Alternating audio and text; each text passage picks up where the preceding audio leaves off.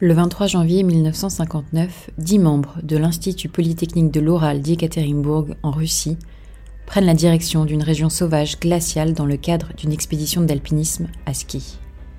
Neuf d'entre eux périssent dans un drame fascinant, qui deviendra un mystère, suscitant d'innombrables théories. Je suis Eugénie, et pour vous parler de cette tragédie déroutante, je suis avec Capucine et Jean-Robert. Bonsoir. Bonsoir. Voici l'histoire du mystère du col Diatlov.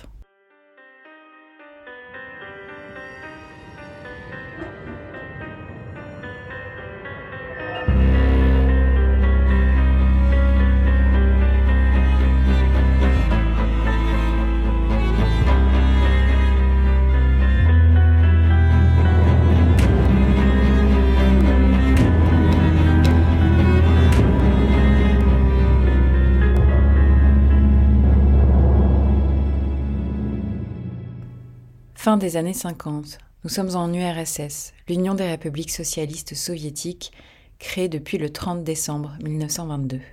La puissance soviétique amorce alors un dégel sous l'impulsion de son dirigeant Khrouchtchev qui succède à Staline, mort en 1953. Pour autant, le régime ne se réforme pas encore vraiment, et c'est dans ce contexte russe sous contrôle que survient l'affaire du col Dyatlov, renforçant le mystère qui va l'entourer de nombreuses années. En janvier 1959, deux femmes et huit hommes se retrouvent autour d'un projet commun quelque peu inédit. Atteindre Autorteigne, une montagne au nord de l'oblast soviétique de Sverdlovsk, dont l'accès à cette période de l'année est extrêmement difficile. Estampillé catégorie 3, la plus haute difficulté. Il n'est pas rare que la température y stagne à moins de 30 degrés. Ce groupe de 10 personnes n'est pas inconnu de la montagne. Tous sont très expérimentés et ont déjà accompli de longues expéditions de ski de fond et de ski alpin. Pour cette nouvelle aventure, ils se forment d'ailleurs encore davantage. C'est autour de cette passion pour l'alpinisme qu'ils se retrouvent à l'Institut Polytechnique de l'Oural, où ils sont étudiants ou diplômés. Tout d'abord, dans ce groupe, on retrouve Igor Diatlov, qui donnera le nom à cette affaire. C'est lui qui guide l'équipe et en est donc le meneur. Né en 1936, il a 23 ans au moment des faits. Viennent ensuite Zinaïda, Lyudmila, Alexandar, Roustem, Georgi, Nikolai, Yuri, Semen, qui est le doyen du groupe, et un second Yuri. En dehors de Semen âgé de 38 ans, tous sont dans leur vingtaine. L'équipe commence son périple le 25 janvier par une arrivée en train à Ivdel, une ville au centre de l'oblast, région de Sverdlovsk, devenue Yekaterinbourg, puis prend un camion jusqu'au dernier village nommé Vijay avant le départ. C'est le 27 janvier que les dix aventuriers s'engagent dans leur expédition en marchant en direction d'Autorten. L'expédition est prévue pour durer environ 14 jours. Tous se sont mis d'accord pour qu'Igor Diatlov fasse envoyer un télégramme à leur club sportif dès leur retour à ce dernier village, au plus tard le 12 février. Au deuxième jour de marche, l'un des étudiants nommé Yuri doit renoncer. Il est atteint d'engelures sévères au doigt et n'est pas en capacité de poursuivre une expédition aussi périlleuse. Il laisse ainsi le groupe, maintenant constitué de neuf membres, continuer leur parcours, sans savoir qu'il ne les reverra plus jamais. De la suite de leur aventure, nous ne connaissons bien entendu pas tous les détails. Mais les journaux de bord et les appareils photos retrouvés sur leur dernier campement permettent au moins de retracer leur itinéraire avant le drame. Ainsi, nous savons que le 31 janvier 1959, les désormais neuf randonneurs atteignent une région des hautes terres et se préparent pour la montée périlleuse. Ils laissent alors sur place des équipements et des vivres en excédent dans une vallée boisée qu'ils devaient retrouver sur le chemin du retour. Le 1er février, soit le lendemain, le groupe commence à traverser le col. L'objectif alors était probablement de camper la nuit suivante de l'autre côté, mais les randonneurs prennent du retard sur le planning ce jour-là. Une tempête les fait s'égarer et dévier vers l'ouest en direction du Kolat Siakel, surnommé ainsi par la tribu locale des Mansis, son nom signifiant la montagne des morts. Le blizzard et la faible visibilité les empêchent de rectifier leur trajectoire et ils sont donc contraints de s'arrêter plus tôt que prévu. Ils plantent leur tente sur une petite pente abritée du vent sur le flanc de la montagne. Cette pente n'est inclinée que de 23 degrés, elle a dû leur sembler sûre face au risque d'avalanche. Pourtant, lors des investigations, certains se demanderont pourquoi le groupe n'a pas choisi la forêt, qui se situe à un kilomètre seulement, et qui représentait un bien meilleur abri. Les enquêteurs supposent que le meneur ne voulait pas perdre cette courte distance, ou bien qu'il voulait entraîner le groupe à camper en pente. Le soir du 2 février, ils sont ainsi à 10 km de Torten. Sur cette pente, ils creusent un trou dans le manteau neigeux, dînent et se couchent. Habitués des expéditions en haute montagne, les randonneurs enlèvent très probablement leurs vêtements pour se glisser en sous-vêtements dans leur duvet. Jusqu'à cet instant, l'expédition semble se dérouler sereinement. Mais un événement va faire chavirer celle-ci dans l'horreur. Le 12 février, le club sportif aurait dû recevoir des nouvelles du groupe mené par Igor Dyatlov. Pourtant, rien ne leur parvient. Le club ne s'inquiète pas pendant plusieurs jours. Il est courant à l'époque, dans ce type d'expédition, que les nouvelles mettent du temps à parvenir à destination. Et d'ailleurs, Igor Dyatlov lui-même avait prévenu qu'il pourrait avoir quelques jours de retard. L'alerte n'est vraiment donnée que le 20 février, soit plus d'une semaine après la date prévue de retour. Ce sont d'ailleurs les familles des randonneurs qui s'inquiètent et qui font les démarches auprès de l'Institut Polytechnique pour dépêcher une équipe de secours. Dans un premier temps, seuls des professeurs et des étudiants sont envoyés en recherche. Ils seront rejoints par l'armée et la police à renfort d'avions d'hélicoptères. Il faut encore attendre six jours pour que le campement soit enfin retrouvé, et avec lui un paysage d'incompréhension, d'horreur et de désolation.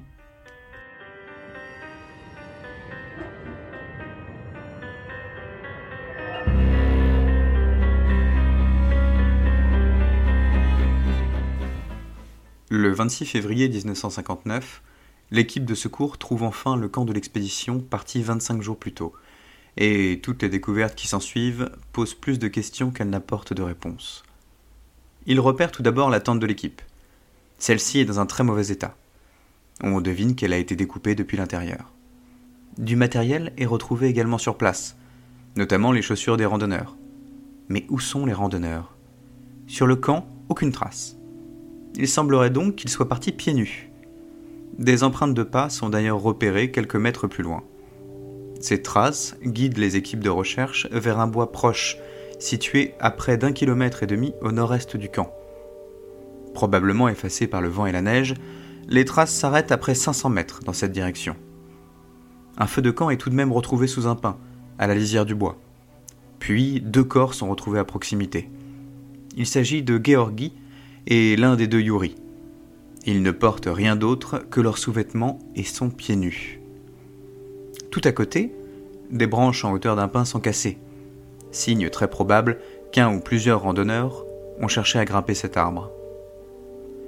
Après cette première macabre découverte, la série continue.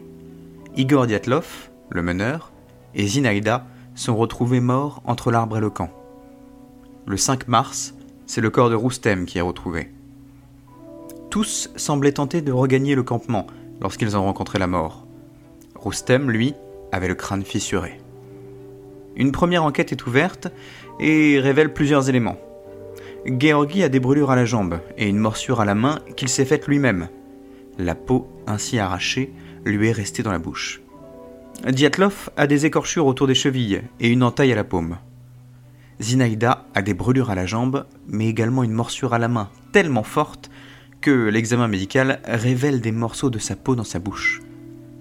Igor Diatlov présente des écorchures autour de ses chevilles, mais aussi une entaille à la paume.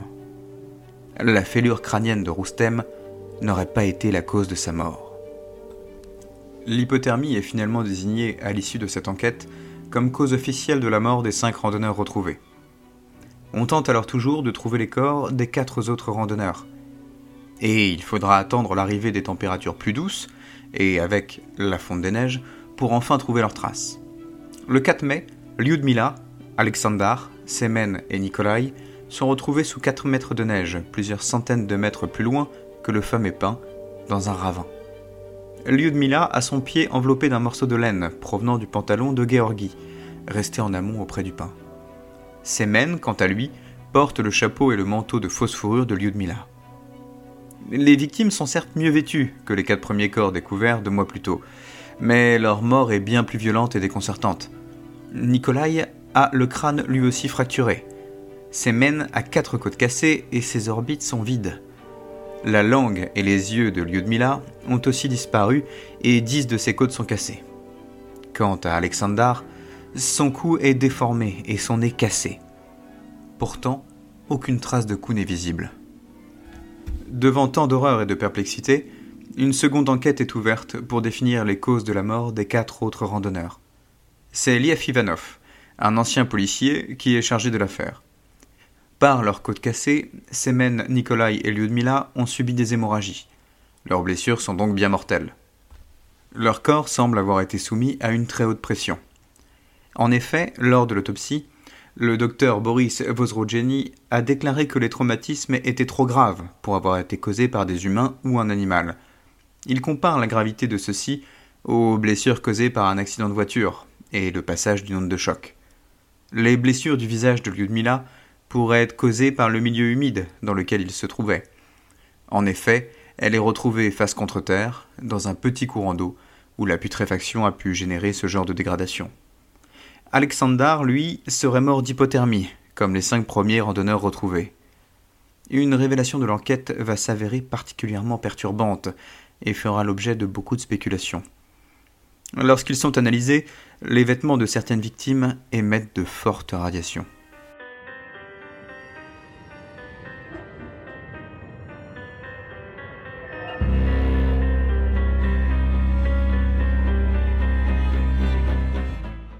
Faute d'indices et de témoignages, l'enquête est rapidement classée sans suite, le 28 mai 1959. La police considère qu'il n'y a pas eu de traces d'agression par une autre personne. Pour résumer, ce qui ressort de l'enquête et rappelé par des journalistes de l'époque sont les faits suivants. La tente a été déchirée depuis l'intérieur. Six des membres du groupe sont morts d'hypothermie et trois de blessures mortelles il n'y a aucune raison de penser qu'il y avait d'autres personnes présentes sur les lieux du drame. Les victimes sont mortes 6 à 8 heures après leur dernier repas. Les empreintes de pas montrent que tous les membres du groupe sont partis à pied de leur plein gré. Les tests médico-légaux de radiation montrent de hautes doses de contamination radioactive sur les vêtements de certaines des victimes. Le rapport final du magistrat indique que l'accident se serait produit dans la soirée du 1er février. Vers 22 heures, les randonneurs sont forcés de quitter leur tente pour une raison inconnue. Ils seraient alors descendus sur le versant de la montagne sur environ 1500 mètres. C'est dans cette descente que les premières victimes seraient décédées. Les randonneurs vivants décident alors de se diviser en deux groupes. L'un se serait dirigé vers le campement mais n'aurait pas survécu aux températures extrêmement difficiles de moins 20 degrés. L'autre groupe, avec quatre randonneurs, serait tombé dans le ravin où ils auraient probablement trouvé la mort. Concernant l'aspect dévêtu des randonneurs ou le fait qu'ils se soient vêtus des vêtements des autres, des chercheurs suédois justifient cette découverte par le fait qu'ont pu être observés des épisodes de déshabillage paradoxal, ayant lieu pendant une hypothermie moyenne à sévère la personne pouvant alors être désorientée et agressive. Pour la raison qui aurait poussé le groupe à sortir de la tente en premier lieu, le rapport désigne tout simplement que les neuf randonneurs sont morts poussés par une force inconnue, mystérieuse.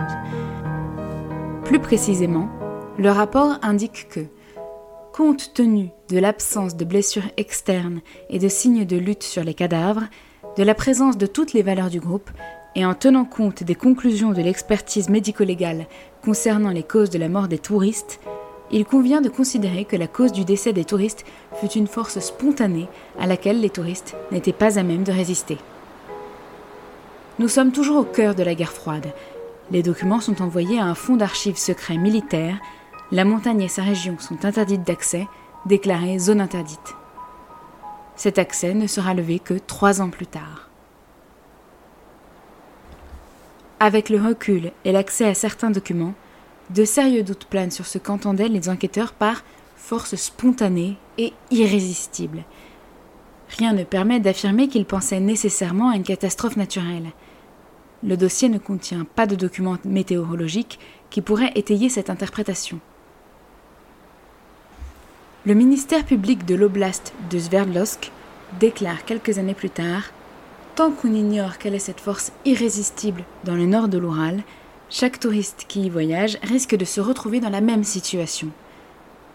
Nous devons répondre à la question de savoir s'il existe ou pas une force irrésistible, susceptible de provoquer de tels effets terribles. Plusieurs responsables locaux reçoivent même un blâme pour les défauts dans l'organisation du travail touristique et le faible contrôle. L'un d'entre eux, président de l'Union municipale des associations sportives bénévoles, Vil Kurochkin, affirme dans ses mémoires qu'ils avaient été un bouc émissaire puisque des gens avaient péri et qu'il fallait que quelqu'un en porte les conséquences. Kurochkin qualifie alors à l'époque l'affaire Diatlov d'un mystère couvert de ténèbres car sont impliqués des organismes et des personnes haut placées.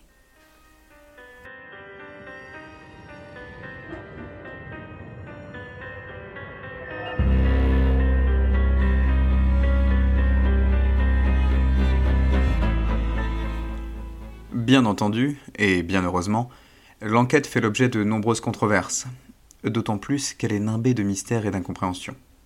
De plus, d'autres éléments extérieurs à l'enquête officielle de police viennent perturber les familles des victimes, et de manière générale l'opinion publique. Le premier témoignage troublant, et souvent cité par ceux qui remettent en cause l'enquête, est rapporté par un groupe de randonneurs. Ceux-ci se trouvaient à une cinquantaine de kilomètres au sud de la montagne au moment des faits et affirment avoir vu d'étonnantes sphères oranges dans le ciel, au nord, donc en direction du Kolatsiakl.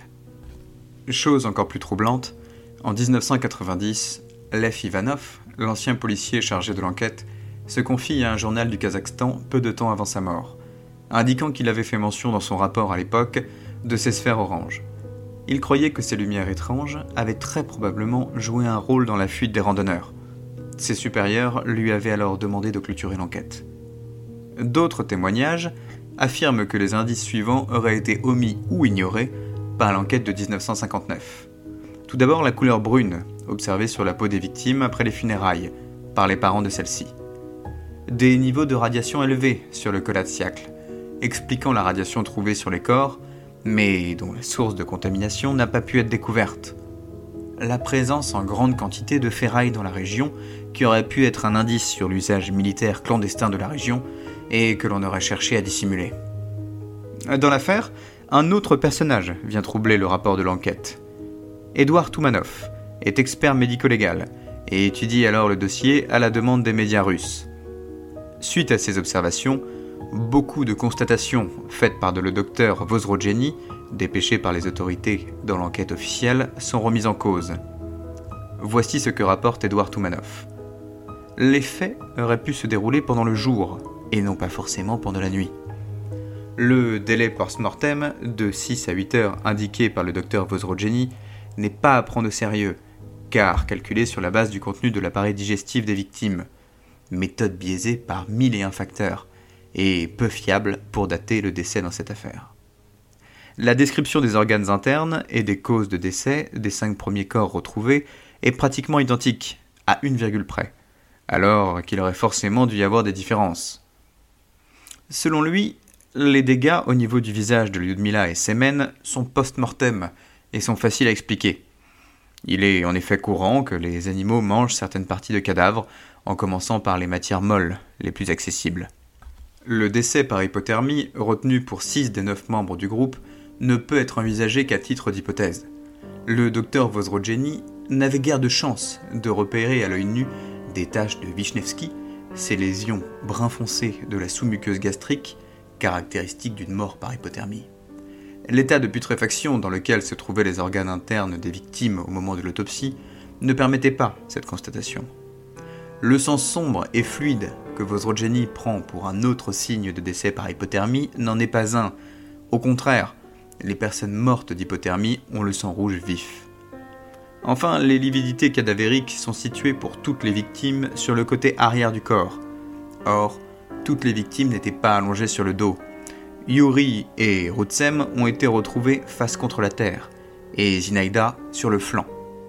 Il s'ensuit que quelqu'un, soit Vozrogeni, soit l'enquêteur qui s'est occupé en amont de la fixation de l'état des lieux, a dû se tromper. Les résultats des analyses chimiques de morceaux d'organes internes des cadavres ordonnés par Vosrogeni sont absents du dossier. Ces analyses, soit n'ont jamais été jointes au dossier, soit elles ont été retirées. Vosrogeni ne s'est pas contenté des analyses du sang et de l'urine, qui auraient dû suffire à détecter les traces d'alcool et de drogue. Il a aussi prélevé des fragments d'organes sur les victimes, signifiant qu'il voulait vérifier la présence de poison dans leur organisme. Les photographies disponibles et servant de preuve sont des photos amateurs, apportant peu d'informations. Aucune photographie judiciaire n'a alors été réalisée. Difficile alors de pouvoir être certain des observations faites lors de l'enquête. Enfin et dernièrement, il juge suspect que le procureur de l'oblast ait assisté en personne à l'autopsie des victimes, chose qui n'arrive jamais, même en cas de plusieurs morts, et qui pourrait témoigner d'une importance toute particulière que l'affaire revêtrait pour les autorités.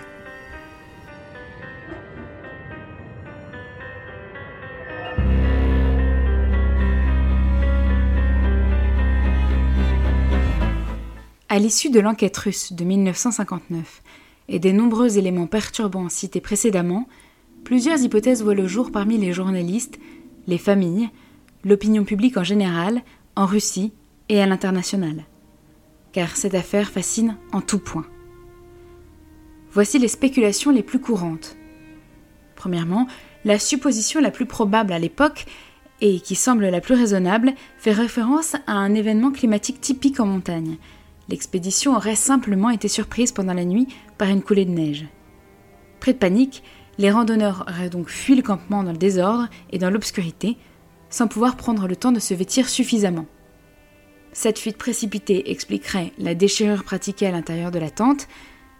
Un premier groupe d'étudiants se serait regroupé à la lisière du bois et aurait tenté d'allumer un feu. L'un des étudiants, monté dans un sapin pour y collecter du bois, aurait chuté, ce qui expliquerait ses blessures, avant que les autres, transis de froid, ne cherchent à regagner le camp et meurent d'hypothermie sur le chemin du retour les membres de l'autre groupe seraient tombés dans le ravin, rendus invisibles par l'obscurité avant de succomber des suites de leur chute ou du froid, pris au piège. Cette explication est en accord avec le rapport de l'enquête. Mais l'hypothèse de la coulée de neige semble à l'époque peu probable, car les piquets et l'entrée de la tente n'ont pas été renversés ni déplacés. De plus, le crâne de Roustem est fracturé alors que son corps n'est pas retrouvé dans le ravin. Deuxièmement, une attaque de Mansis. Les autochtones Mansis auraient attaqué et tué les membres du groupe au motif qu'ils ont pénétré leur territoire. Comme vu précédemment, l'enquête réfute l'hypothèse d'une blessure par l'homme. De plus, les seules empreintes de pas retrouvées sont celles des randonneurs, et il n'y a aucun signe de lutte. Enfin, les Mansis sont connus pour être une tribu pacifique. Troisièmement, des expériences militaires. Cette thèse peut sembler extrême, mais de nombreuses observations forment un faisceau d'indices conséquents.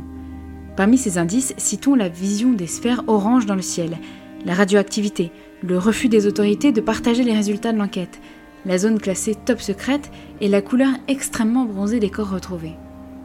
Beaucoup ont donc pensé que le groupe se serait retrouvé accidentellement dans une zone de test militaire.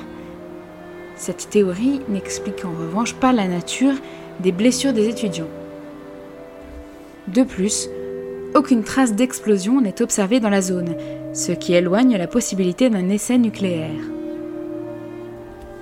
Quatrièmement, la responsabilité de Semen Zolotaryov.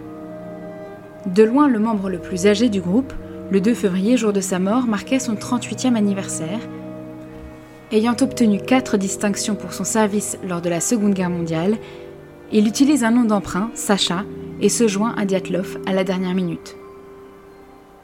Certains supposent qu'il est responsable du massacre, qu'il aurait simulé sa mort et fui avec une nouvelle identité, son corps n'étant pas identifiable avec certitude. Avant le départ du convoi, il aurait d'ailleurs affirmé à ses compagnons de voyage que le monde entier parlerait de la randonnée sans expliquer sa déclaration. D'autres pensent qu'avec sa présence et ses distinctions, le KGB aurait voulu l'éliminer avec le groupe. Parmi les théories les plus originales et faisant appel au paranormal, on retrouve l'attaque du Yeti, terrible monstre des neiges, ou aux Mink, esprit de la forêt issu du folklore des Khantis, peuple indigène de Russie. Une dernière théorie très populaire, soutenue par Donny Echard, auteur du livre à succès Dead Mountain sur l'affaire, affirme que le campement se situait au milieu d'un corridor naturel, appelé Allée de tourbillon du Karman. Le vent s'y engouffrant et créant un vortex d'infrasons. Ces infrasons auraient déstabilisé l'équilibre mental des randonneurs, en plus de causer plusieurs inconforts physiques. Ceux-ci auraient quitté leur campement en panique, puis, une fois calmés, n'auraient pas réussi à le regagner.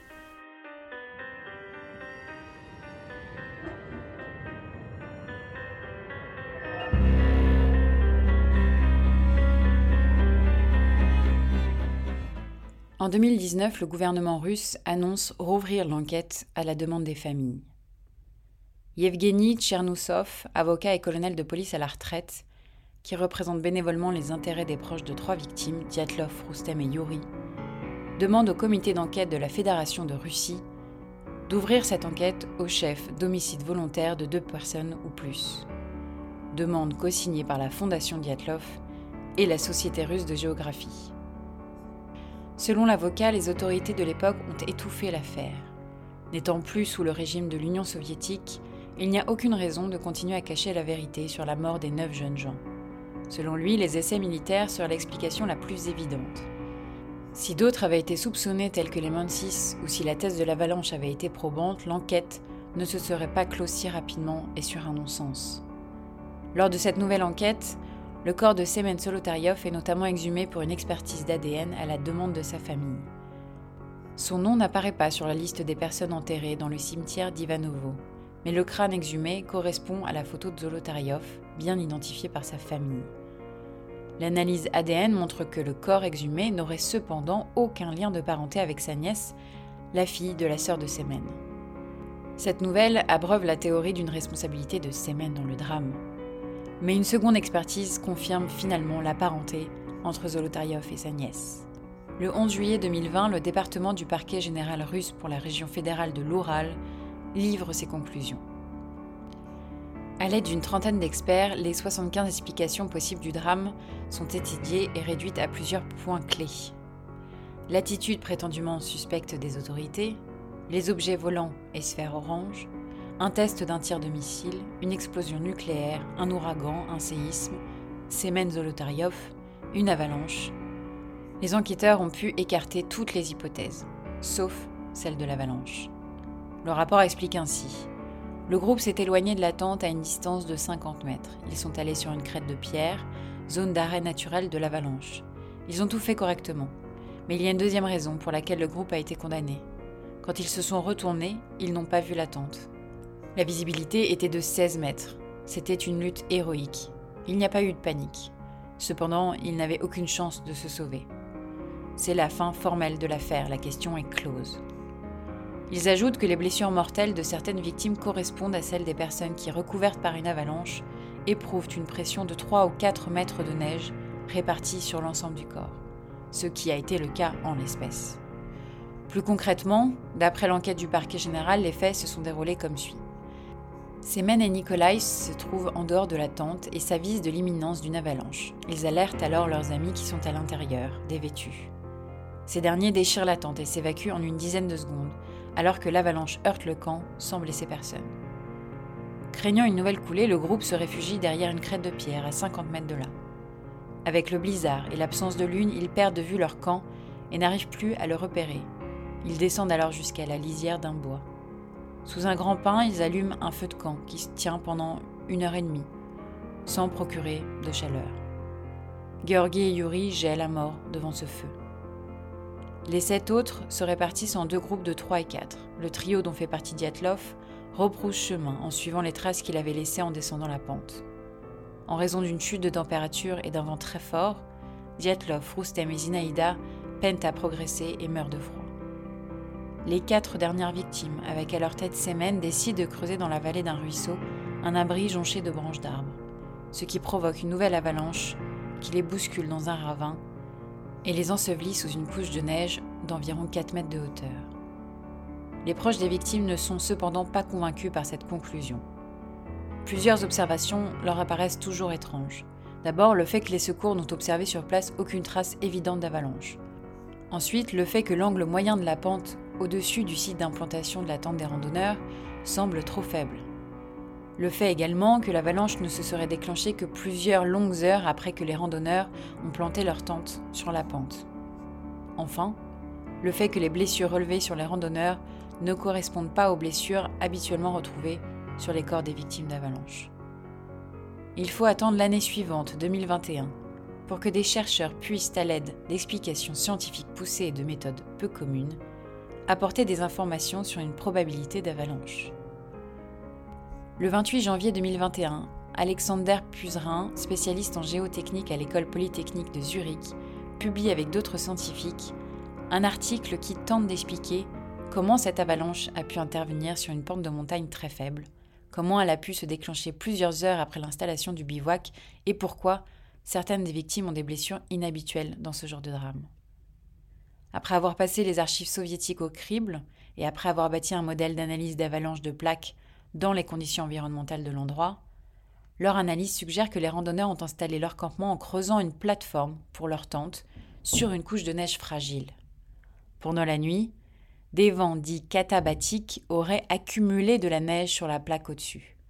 L'avalanche aurait alors pu se déclencher entre 9 et 13 heures après l'installation du bivouac, faisant tomber l'équivalent d'un SUV en neige sur la tente des randonneurs. Selon ces travaux, la topographie locale autorise tout à fait une petite avalanche de plaques, qui n'aurait donc pas laissé de traces vraiment visibles, à se produire sur cette pente relativement douce. Une petite avalanche entraînant néanmoins des blessures similaires à la celle observée sur les corps des randonneurs, à condition qu'ils se soient endormis sur une literie rigide, composée de leur ski par exemple. Pour appuyer leurs recherches, les chercheurs demandent de l'aide à Johan Gaume, un spécialiste ayant participé aux effets spéciaux de neige du dessin animé de Disney, La Reine des Neiges, pour simuler l'effet d'une coulée de neige sur le corps humain. Ils font également appel aux données obtenues par General Motors, qui dans les années 70 avait utilisé 100 cadavres pour faire des tests de mise au point des ceintures de sécurité. Alexandre Purzin, l'un des chercheurs à l'origine de cette modélisation et de cette étude inédite, conclut toutefois son article sur une note qui laisse encore et toujours planer le doute sur cette étrange affaire. Nous fournissons là des preuves solides que l'hypothèse de l'avalanche est plausible, même si personne ne sait vraiment ce qui s'est passé cette nuit-là.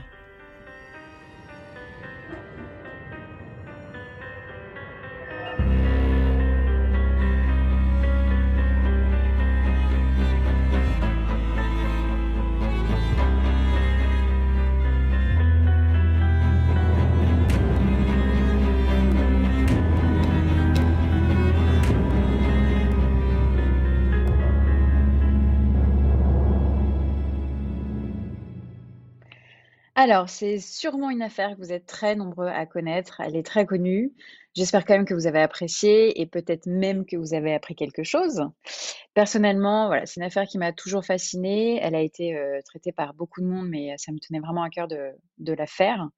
Et, euh, et bah forcément, sa part de mystère y est pour beaucoup. Hein, on va pas se, on va pas se mentir. Euh, alors moi, j'ai choisi aujourd'hui de faire un petit rapprochement avec une œuvre aussi qui m'a marquée, parce que je suis une grande intellectuelle. Et, euh, et donc, je voulais parler de Tintin au Tibet. Voilà, je vous raconte parce que c'est vraiment une histoire incroyable. Euh, alors, voilà, le petit résumé. Donc, pendant qu'il traverse la Chine, là, on parle d'un autre album, d'un autre épisode de Tintin, il fait la rencontre d'un jeune garçon qui s'appelle Chang. Une amitié grandit très vite entre les deux, et bien que séparés par des milliers de kilomètres, ils gardent contact au travers de lettres, parce qu'à l'époque, on s'écrivait des lettres. Un jour, alors que Tintin passe ses vacances en compagnie du capitaine Haddock dans un hôtel des Alpes, il reçoit une nouvelle lettre de son ami qui lui dit qu'il s'apprête à venir travailler en Europe. Et donc il se réjouit à l'idée de retrouver le jeune reporter. Tintin est fou de joie, mais il se rappelle que dans le journal qu'il a lu la veille, un article parle du crash dans les montagnes tibétaines d'un avion en provenance de Hong Kong. Notre jeune héros, très inquiet, se rue alors sur le journal du matin et lit avec horreur qu'un jeune Chinois qui se rendait à Londres avec une escale à Katmandou se trouvait à bord. Bien sûr, affreusement attristé par cette nouvelle, Tintin refuse de croire que Chang a rendu l'âme et décide de partir avec son ami le capitaine Haddock pour Katmandou, dans l'espoir de trouver un guide qui les mènerait sur le lieu du crash et de facto à son jeune ami chinois Chang. Bon, voilà, c'est une histoire vraiment pleine de rebondissements incroyables, euh, voilà, euh, qui va vous faire rencontrer notamment la trace du Yeti, l'abominable homme des neiges. Je ne sais pas si vous voyez du coup un peu le lien que j'ai voulu faire avec l'affaire. Et, euh, et c'est très amusant parce que le Yeti se révèle, voilà, je vous fais un petit spoiler, se révèle être un monstre plutôt attachant et attentionné. Et, euh, voilà, moi qui aime beaucoup les animaux, j'ai trouvé que c'était très sympa comme twist. Euh, voilà, en tout cas, c'est une œuvre que je vous recommande. Euh, on passe un bon moment et puis surtout c'est court, donc euh, c'est pas mal. Plus sérieusement, euh, assez parlé de Tintin, j'ai une question pour vous aujourd'hui qui est assez simple, assez directe. Quelle théorie, parmi toutes celles qu'on a évoquées, vous paraît la plus plausible? Et j'irai, j'aurai une deuxième question. Est-ce qu'il y a une théorie que vous auriez bien aimé voir confirmée, un truc qui vous tient à cœur, que vous auriez trouvé euh, très original, marrante, euh, voilà. À vous. Euh, déjà, moi, Eugénie, je vais te dire merci beaucoup pour cet épisode Ah, merci. que j'ai adoré. Euh, alors, je, fais partie des gens qui connaissaient euh, l'affaire, mais je la connaissais pas aussi bien et ça, j'ai appris plein de choses. Cool. Je te remercie beaucoup. Euh, et puis, euh, c'était trop mignon. Le choix de Tintin. Ah, Ouais. C'était adorable. adorable. C'est un Eugénie. cœur. En plus, je l'ai jamais lu. euh, moi, Euh, Tintin franchement, il est sympa. Je Ouais, c'est un, c'est un- c'est un- un bon épisode. J'ai jamais lu Tintin d'ailleurs. T'as jamais lu Tintin? Ouais, c'est trop compliqué. Bah. Il y a trop de pages. Alors, euh, l'avantage, c'est que maintenant, tu sais, il y a des dessins animés Tintin depuis quelques temps. Donc, comme ça. sont euh, très très bien en plus. Et je hein. comprends pas. Et la musique, elle est super entraînante. Ouais, vous devez sûrement la Ah, connaître. Attends.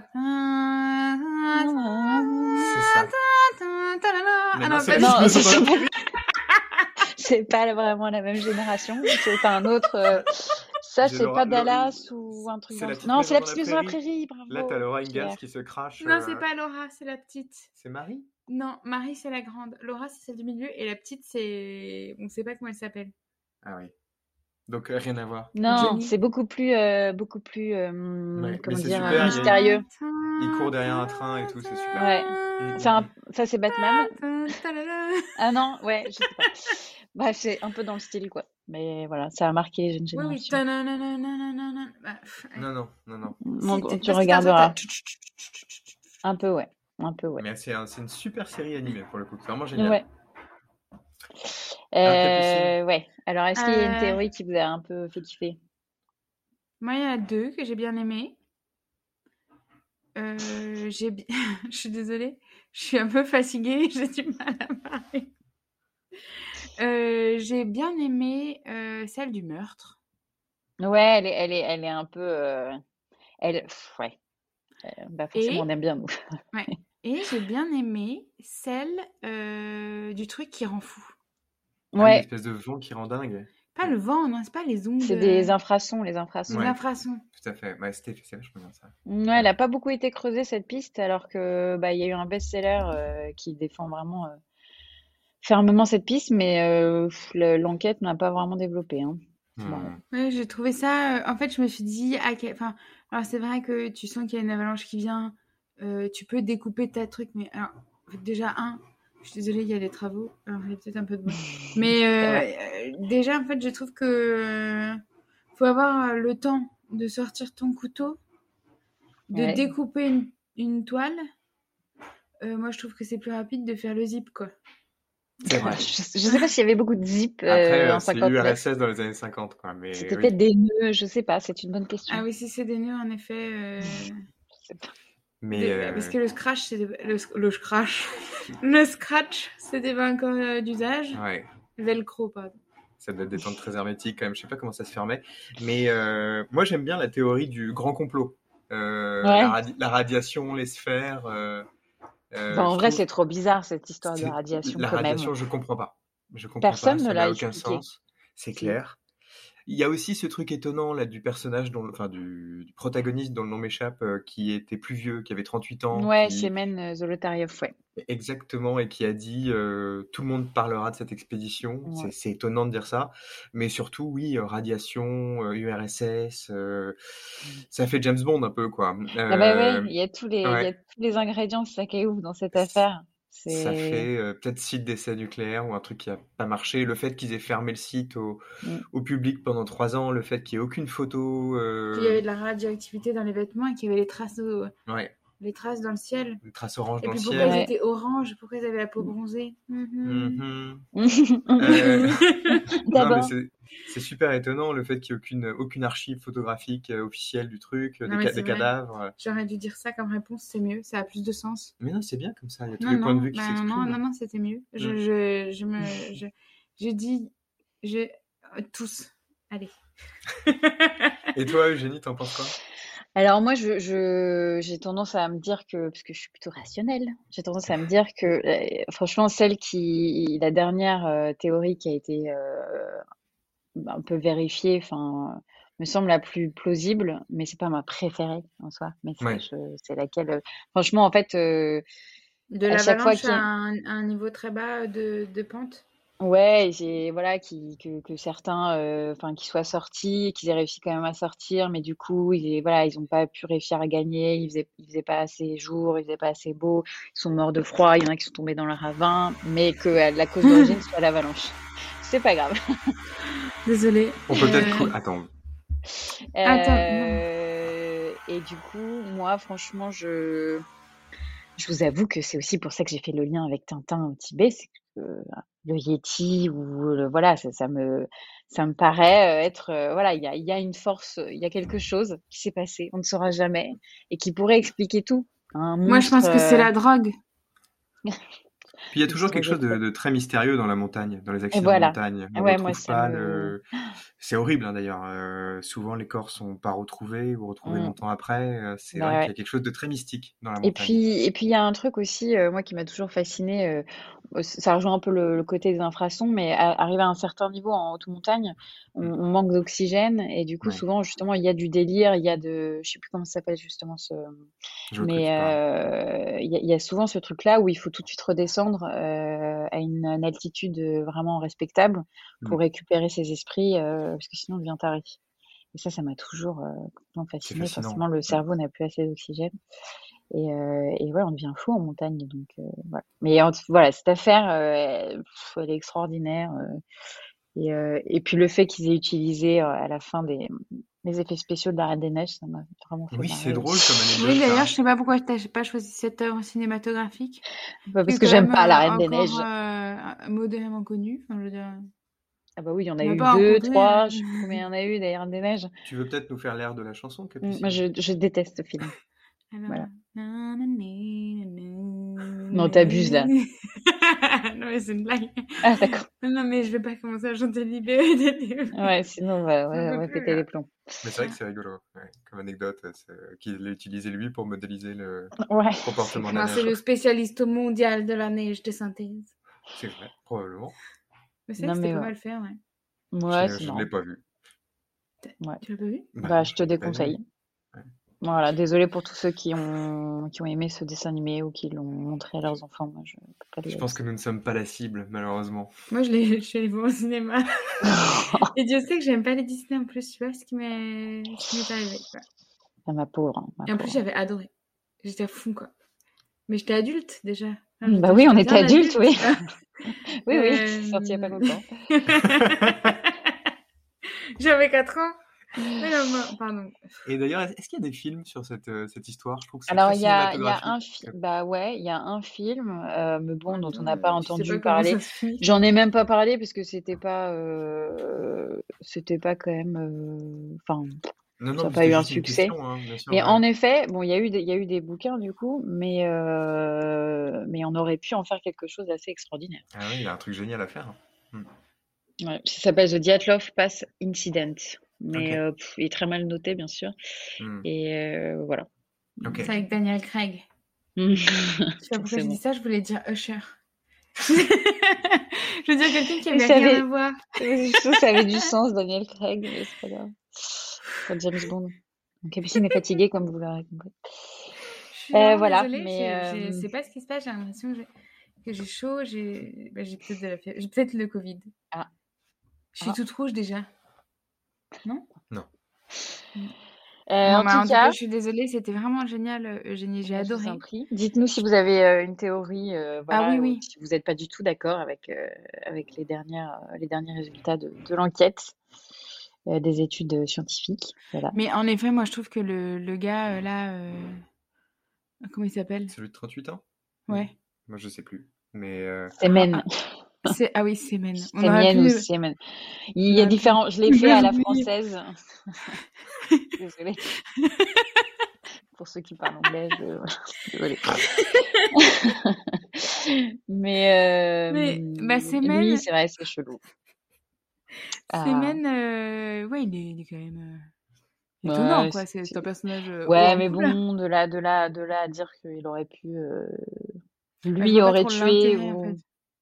Ou alors quand il, fallait hein. l'éliminer. Mais bon, ça paraît un peu aller chercher. quoi. Mais bref, Vu- toutes les, vu- franchement, il y a, y des trucs oui. qui se défendent pour tout, sur toutes les théories. Vu l'état dans lequel les corps ont été retrouvés, qu'un seul homme en est massacré comme ça, combien Huit autres, du coup? Ils étaient neuf dans Ouais, l'expédition? ouais, et puis, euh, et puis bon, euh, là Ah, pour le coup, tout le monde, s'accorde à dire, euh, non mais tout le monde s'accorde à dire que, enfin, il y avait pas, c'est pas des, c'est des coups euh, qui étaient pas vraiment des coups de- portés par un, un Oui. animal ou un être humain. Oui, quoi. mais pourtant, cette, cette, euh, ce truc est quand même resté en shortlist des explications très Ouais. tard. Oui, Ouais. c'est vrai. Oui, parce que tu parles de la pression à un moment et tu dis que les corps Oui. avaient subi la pression de, de- d'un 4x4. L'équivalent d'un SUV, ouais. Parce qu'en fait, mais il fallait dans ce cas-là qu'il soit vraiment sur un, matelas rigide euh, pour que ça casse les os, pour que ça, voilà. Et aussi, je comprends pas euh, comment la tente, elle, a- elle est pas complètement. euh, Les, les, Oui. plo- les poteaux, ils sont. Enfin, les plots, ils sont restés. Les piquets. Ah ouais, je suis désolée, j'ai jamais fait de camping. Les piquets, ils sont restés dans la terre, dans la neige. bah, ils sont simplement cool. enfoncés, je pense. Mais, euh, mais tu vois, ça- rien n'a été cassé, ça n'a pas été déporté. Tu te dis, bon, Oui. bah, mais c'est ça aussi, c'est pour ça aussi que le- les familles, euh, il y a eu l'enquête de 2019 avant l'analyse scientifique, et les familles disaient, non mais en fait vous êtes mignons, mais l'avalanche, euh, on n'y croit toujours pas parce qu'il n'y avait pas vraiment de traces sur place. Et il n'y avait pas de neige sur la tente? Bah, en fait, le truc, c'est qu'ils ont quand même découvert ça euh, longtemps, enfin 15 jours environ après. Ouais, mais je pense qu'ils peuvent évaluer si c'est un niveau de chute de neige normal ou si c'est un. Ou si c'est euh, par exemple 4 tonnes de neige à cet endroit-là. Enfin, tu vois. bah, il y avait de la neige dessus, mais euh, elle n'était pas recouverte, quoi. Mais il y avait de la neige dessus. Ah oui, donc moi je pense pas du tout que ce soit une avalanche. C'est terminé ça.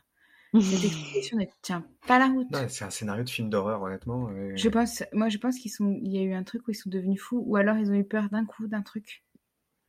Comme euh, le cas des gars, euh, enfin des gars, des gens, excuse-moi, des gens euh, près du petit lac là, Le lac. Bodom? Ouais, yes. Où euh, C'est peut-être qu'il y a pareil. eu une menace. On a, on a, fait, du, toi, on a eu du mal. j'aime exactement quel genre d'affaire tu aimes. Et Bah, surtout quand c'est dans la nature, en fait. C'est ça qui me fascine. Parce qu'on sait qu'il y a, il a peut-être une puissance, euh, quelque chose de très mystérieux, ça. Mais Mais voilà. En tout cas, euh, il y a quelques photos quand même sur, euh, sur les. Bon, c'est un peu glauque, mais euh, sur l'affaire, il y a quelques photos, bah, pas, pas forcément de, de, la police, mais de, de particuliers, et notamment une ou deux, on voit les corps congelés, c'est pas très joli, mais, euh, mais ça prouve. euh, Il y a ce côté où il y a notamment le corps, je crois que c'est de Diatlov, justement, où il est. Où il, on a l'impression qu'il crie, les yeux révulsés, enfin, c'est un peu flippant. Mais, voilà, c'est fascinant. Après, moi, une fois, j'étais allée à.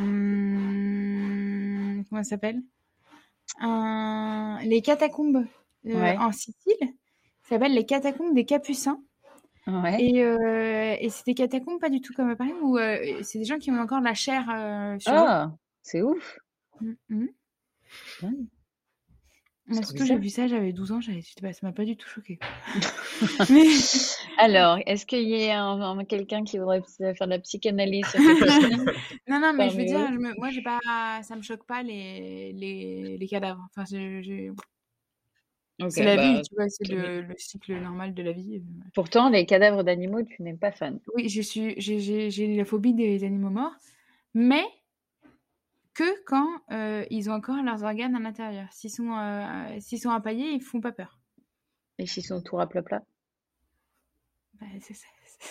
Pardon, c'est bizarre. Euh, mais, mais ce que je veux dire, c'est que euh, à ce- ce- ces catacombes, dans ces catacombes où on voit en fait les, visages, bon, euh, p- partiellement euh, abîmés, mais bon, euh, des, des gens qui sont en fait, euh, tu as des, c'est pas du tout comme à Paris, c'est pas du tout aussi vieux, donc tu as des couloirs relativement récents. euh, euh, Ouais. Quand je te dis relativement récent, c'est 19-20e. hein. Euh, et donc, tu as, donc t'as des, des allées, et puis en fait, ils sont accrochés au-dessus de toi et sur les murs. Et donc, tu vois, ils sont habillés encore. euh, il y a beaucoup de prêtres et tout ça. Et euh, il y en a plein qui ont des têtes, mais euh, t'as l'impression qu'ils sont en train de hurler. Ah, Donc, euh, bah, c'est peut-être une forme de décrochement de la mâchoire euh, possible. hein. après la mort, je sais pas. Enfin, parce que moi, je m'étais dit, mais attends, ils, sont- ils sont tous morts dans d'atroces souffrances, et je crois pas. Mais je vous invite à regarder les photos, il y en a plein sur Ok, Internet. Euh, Ouais. Catacombes des Capucins. Ça roule. Catacombes des Capucins. Bah, si vous voulez euh, bien dormir ce soir, Et puis, si vous voulez un, un, un moyen mémotechnique, c'est comme Capucine, mais on enlève le E et on met un S. merci. Voilà. Merci. Bon, bah, sur ce, on espère que vous avez apprécié euh, cet épisode, que Euh, vous J'ai adoré, bravo. Ouais, Merci super. beaucoup, merci à vous. Et, euh, et puis on se retrouve dans 15 jours et on remercie Evan et Noémie Ouais. encore et toujours parce que leurs leurs morceaux sont excellents et euh, on les aime fort. Et voilà, Ouais. merci beaucoup. Merci, bonne soirée. À bientôt.